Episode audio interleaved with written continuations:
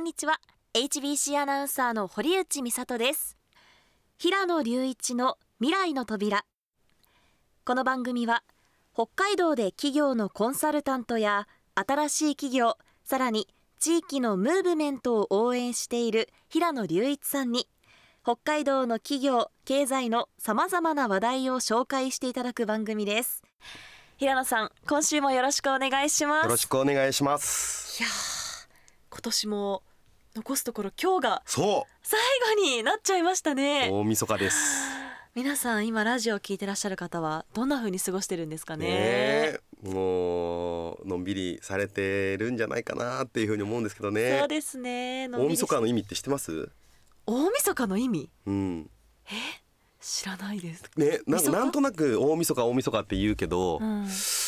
などういう意味なんだろうっていうのを僕もちょっと知らなくて、はい。改めてちょっと調べてみたら旧暦で毎月最終日、はい。月末最終日のことをみそかって呼ぶらしいんですよ。そもそも。あえそうなんですか？そうらしいんですよ 旧暦だと。はい。で1年で最後のみそかであって最も大事な日である12月の末日を大晦日って呼ぶようになったらしいんですね。えー、だからまあみそかみそかみそかみそかみそかみそかみそか大晦日っていうことらしいんですよ。えー、知らなかった いいですね。ちょっと知識として使えますね。大事です。うん。はい。堀内さんはどうやって大晦日過ごされるんですか？あー。まあ仕事仕事？はあるんですけど若手なので。でもあの年越しそばと餅は食べようかなって思ってます、あいや夜はお休み。あそうだ。夜は実家に帰れますので。ああよかったはいですね。平野さんはどうですか？僕は家でゆっくりするっていうのが割とこう毎年恒例になっていて、はい。もう大晦日はもうずっとテレビを見て、食事を食べて年越しそばを食べてはい。寝るっていう。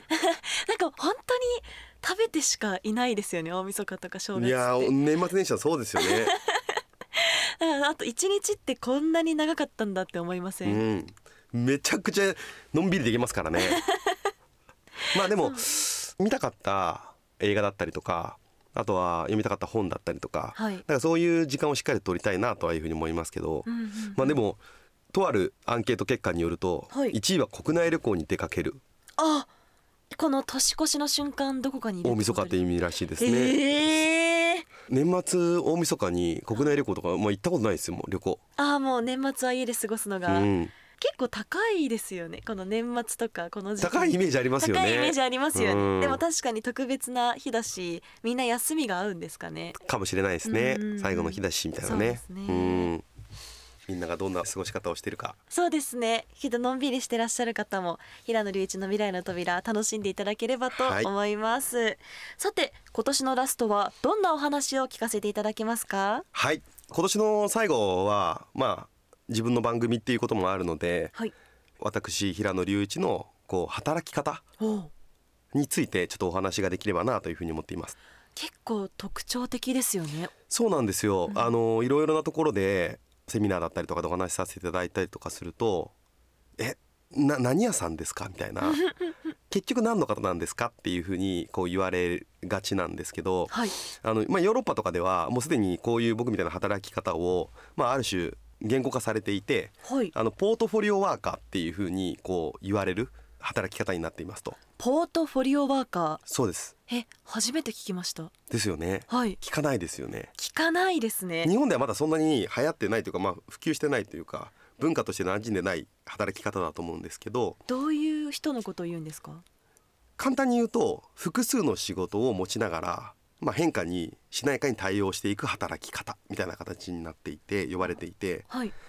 僕はあのポートフォリオワーカーだっていうふうに PR もう結構最近はさせてもらっているんですけどはい。実際僕あの2021年、まあ、去年の6月に起業して、まあ、それまでは、えーまあ前職のマネーフォワードっていう会社はい。の執行役員っていう立場でもあったので、うん。そのお仕事いわゆる本業のお仕事とあとは家庭はい。いわゆる仕事と家庭ワークライフバランスみたいな、その時はじゃあ会社員っていう立場ですか？あそうです、うんはい。っていう形で、まあ、いわゆる2個しか自分の中での時間軸も含めてポートフォリオが形成されていなかったっていう感じですと。で、はい。その起業してから現在はい。どういうことをやっているかっていうと自分の会社と、えーサフィルバ北海道っっていう、まあ、いわゆる2つの会社の経営をしながら、うんうんうん今は7社の取締役で、えー20社以上の、えー CSO ということで、うん最高戦略責任者っていうのお仕事をさせていただきつつはい。そして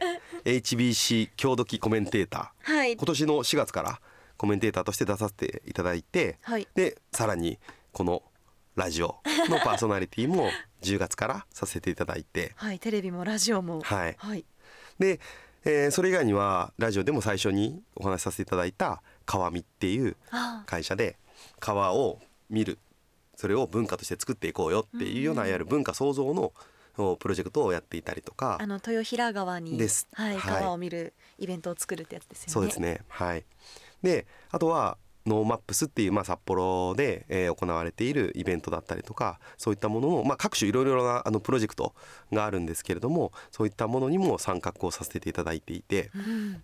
本当に何かが本業ですっていうわけではなくてはい。それぞれにバランスを取りながらいろいろな仕事を行うということをさせていただいていますと。いや なんかもう覚えられないぐらいのそうですね。場所がありますね。でもこのポートフォリオワーカーっていうのが、まあはい。僕もちょっと自分の中で意識したのが「えーライフシフト」っていうはい。本があってうんうん。で日本でもベストセラーになった本があるんですけれどもはい。その中でポートフォリオワーカーは働き方であり生き方であるというふうに書かれてたんですね。僕はその本を読んだ時にあこんな働き方生き方があるんだっていうふうにこう感じていてで気づいたらそういう生活を行っていると。なんか生活があんまり想像つかないんですけどそうですよね。だからどどういう例えば1週間っていうのがあったらどういう感じで生活を過ごしてるんですか？僕の場合確実にどこかに行かなければいけないっていうようなお仕事って郷土木はい。さんとこのラジオ だけなんですよ。あ本当ですか、はい。ありがとうございます。それだけは絶対に行かなければいけないっていうようなお仕事で。そうですよね、はい。スタジオで、はい、収録しますからね、はい。うん。でそれ以外に関してはオンラインでもやり取りができますしはい。そういう意味ではもうどこででも仕事ができるっていうところですね。うん。このポートフォリオワーカーを、まあ、僕は人生100年時代になった時に結構進めたい生き方働き方だなと思っていてはい。これただ20代30代とかに特に20代とかの若い人がまあやるべき働き方か生き方かっていうと結構微妙かなと思ってはいるんですけど、はい。まあ、20代30代でしっかりとこう実力をつけてとかいろいろな経験を積んだ方は人生の、まあ、ある種後半に入ったタイミングでそういうふうにシフトしてもいいんじゃないかなと思っていてはい。メリットの一つ目が、まあ、収入源っていうのを、まあ、リスク分散ができるはあ。1個の会社からしかお金をもらっていないと、うんうん。その会社がずっと右肩上がりで成長していくのであれば給料っていうのは、まあ、ある種上がっていくだろうという見込みがありますと。はい。ただし、えーその会社自体がもし何かしら、まあ、今回のコロナもいろいろな影響を与えたと思いますがそうですね。だからこう下がってくるみたいなことだったりとか、か、30年40年50年うん、続くかっていうと絶対続きますとは多分どの会社も多分きっと言えない。そうですね、うん。倒産してしまう可能性もあるもうゼロではないいっていう状況から考えると、まあ、自分自身の人生を考えた時には複数の収入源をやっぱり持っておくっていうことの方が安心安定化するんじゃないかなというところ。でメリットの2つ目が、まあ、スキルの掛け合わせで、まあ、市場の価値を高められるっていうところですね。スキルの掛け合わせ。そうです、まあ、営業ができますっていう方がうん。実はその営業の中でまあいろいろ文章を書いたりとか得意なのでっていうことで、まあ、ライターみたいな仕事もしたい。ヒアリングもできるしライターみたいな能力もつけられるみたいな。はい。でそうすると営業もできるしライターもできるとかそういう掛け合わせをするとなんかもうオンリーワンのスペシャル人材にいうふうになっていくと。はあ。営業単体だと世の中でたくさん営業マンがいらっしゃるのではい。厳しいよねと、ただしライター単体だと厳しいと。でもライターかける営業とかだとオンリーワンになれる可能性が高まるとでそういうふうにいろんなスキルを掛け合わせていくことによって自分の価値っていうのは高まっていく。まああとはメリットの3つ目が家と会社の往復だけしていると自分の居場所ってすごく狭くなっちゃうじゃないですか。まあそうですよね。コミュニティが2つだから。2つだけだとね。うんでやっぱりこういくつもの会社に関わっていくっていうことだったりとかいくつものプロジェクトに関わる中で自分の新しい場所とかで可能性だったりとかそういったものを、えー発見することができるというところがあのメリットの3つかなと思いますと。でもそのポートフォリオワーカーの働き方はすごく素敵だなと思うんですけどこう自分のその武器っていうのは何にしたことで平野さんはこういろんな場所で活躍できるようになったんですか？能力に関しては僕あの苦手なものっていっぱいあるんですよ僕自身も。はい。すごく苦手な部分ってたくさんあるんです例えばデザインとかあんまり得意じゃないですし。うん。でもデザイナーだったりとか見てるとかっこいいなって思うんですよ。はいあああれができるようになりたいなって思うんですけど。思いますよね。ね。でもやっぱり人生っていうのは有限なのでその中で苦手なことを伸ばす時間よりは得意なことを伸ばしていった方が確実に得られる効果は大きいとはい。いうふうに思っていて。なので僕はもうとにかく最初が営業っていうところからスタートして、はい。で営業も得意ですしメンバーをどんどん増やしていった過程でマネジメントだったりとかそういうスキルをつけていったっていうで最後戦略っていう、まあ、組織全体を動かさなきゃいけない。会社全体の数字だったりとか伸ばしていかなければいけないみたいな風になった時に戦略っていうのがすごく大事なのでそういう戦略の勉強をしてた。だから自分の人生の中で仕事をしていく中でどんどんどんどん得意領域を、まあ、広げていったっていう。はあ。でそれを結果掛け算でできるみたいな。営業もできるし組織のマネジメントもできるし戦略も作れるしみたいな。あじゃあそれは平野さんが20代や30代の時に会社に入って経験したことが今の自分の力になってるというなったとことですよね。思いますね。はい、うんでまあポートフォリオワーカーっていうのはその仕事だけの話ではなくて、まあ、さっきの、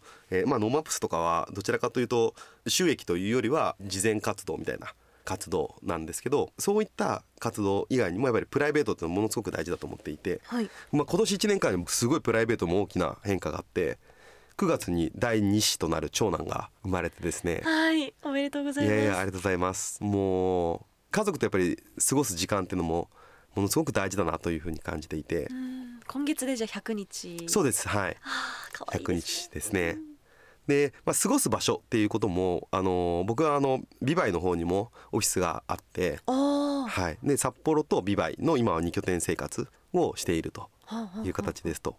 でまあ本当に独立するまでは会社と家族の2つのポートフォリオしかなかったんですけど今はこうやって新しい生き方だったりとか働き方こういったものに挑戦したこの1年間だったなと思っていてだからすごくこのポートフォリオワーカーっていうのが少しずつ増えていくといいなっていうふうに思いますね。うん。以前会社員として平野さん一つの会社に所属していたじゃないですか。その時と比べてどうですか？何が変わったというか？まあ、確実に幸福度が高まりましたね。もちろん会社に勤めていった方が安心感はあるじゃないですか。はい。なんとなくみんないるし。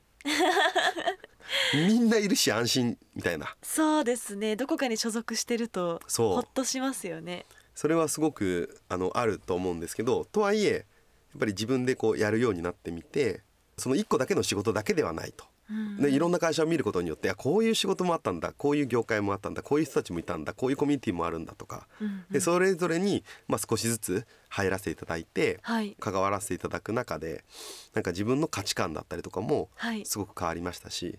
で、まあ、何よりやっぱり僕はあの家族との時間をとにかく大事にしたいっていうふうに思っているので、まあ、とにかくその時間を確保するっていうことができるようになったっていうのが自分の幸福度を高めたこの1年間だったなと思いますね。うんそうなんですね。ただはい。堀内さんあれですか？20代でしょ？まだ。23ですね。23でしょ、はい。23の頃とかはやっぱりもうゴリゴリ仕事をしていたので。